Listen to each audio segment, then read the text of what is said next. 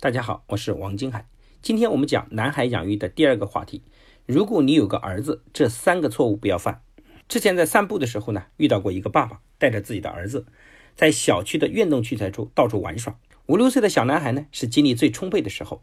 跳着跑着，不小心就摔了一跤，或许是摔疼了，小男孩就趴在地上哭着。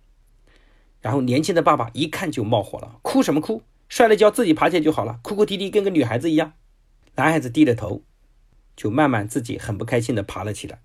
其实像这位爸爸这样教育孩子的家长不在少数，经常挂在嘴边的话就是：“男孩子不能哭，再哭就和女孩子一样，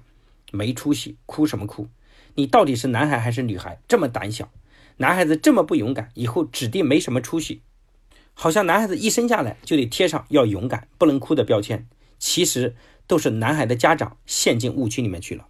在这里，我们给各位分享。男孩父母容易犯的三大误区，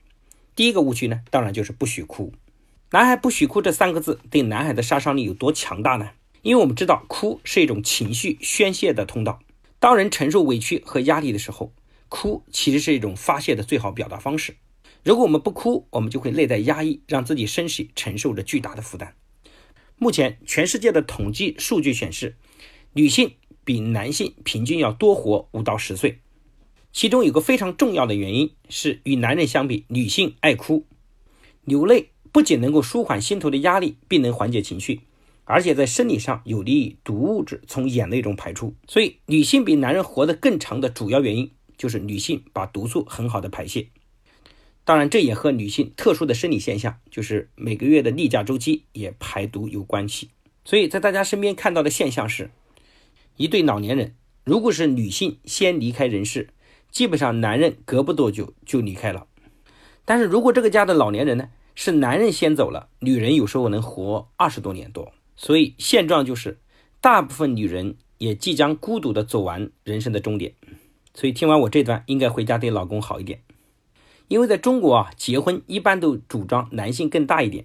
比如说男人比女人大两岁，所以就导致最后寿命要相差七到十二年，所以平均的统计数据。女人都会自己孤独的走完最后人生的七到十二年，所以各位父母在教育孩子的时候，尤其是男孩子，当他受伤、委屈、哭泣的时候，你需要表达的是跟他讲：“孩子，你是不是摔疼了，对吗？”其实只要表达理解，孩子情绪得到宣泄，很快孩子就停止了哭泣。但是你跟他讲说，这么大的男孩子哭像个女孩子一样，他的情感就会得到压抑。最后有一天会从其他途径释放，如果不能释放，最后就会造成身体上的伤害。男孩父母犯的第二大错误是不要调皮捣蛋。确实啊，男孩比女孩要调皮得多，因为男孩血液中的多巴胺比女孩多，这种生理结构让他们的精力更旺盛，体力更出色。所以我们发现男孩子天生就是超人，自带铠甲和盾牌，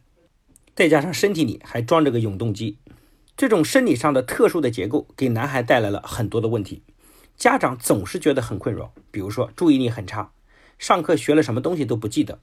老师呢，上课总是觉得他开小差，而且还打扰其他同学，不管做什么都马马虎虎、大大咧咧，非常的好动。所以心理学家表示，男孩调皮好动并不是坏事，这是他们探索和感知世界的一种方式，因为孩子的调皮中有着求知的欲望。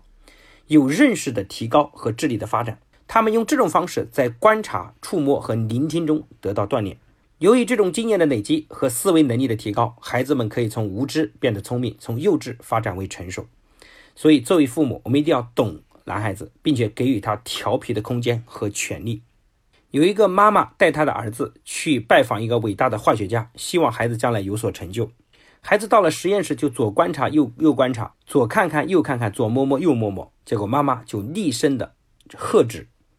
这个化学家就立刻跟这个妈妈说：“你的孩子不可能成为伟大的科学家，因为我跟你最大的区别就是我鼓励孩子动手，而你却制止他做一切的行为。所以各位父母一定要在安全的范围内，让孩子尽可能多尝试、多探索。第三个，男孩父母最容易犯的错误就是简单粗暴。”各位父母想想看，家里打女孩的比例很少，但是打男孩子其实非常多。因为在很多父母的心中认为男孩子就得打，皮实心大，所以很多父母教育男孩子最省心的方法，其实就是可以简单粗暴的打。也认为男孩子没有女孩子这么敏感，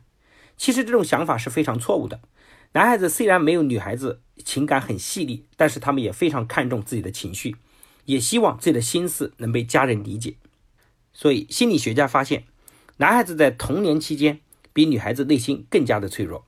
但是男孩子不会像女孩子一样能用语言表达“我生气了，我很难过”等情绪，他们往往更愿意用身体的行为来表达，比如说摔东西就是很正常。他们高兴或者愤怒的时候，都会用周围的东西来发泄自己的情绪。所以各位父母，我们对男孩子的异常行为要特别的注意，看看他行为异常的背后其实是情绪的变化。所以家人呢也需要更耐心、更温柔去了解他们的心思和想法，这样会让男孩子觉得很尊重。从而让他变得更加有责任感。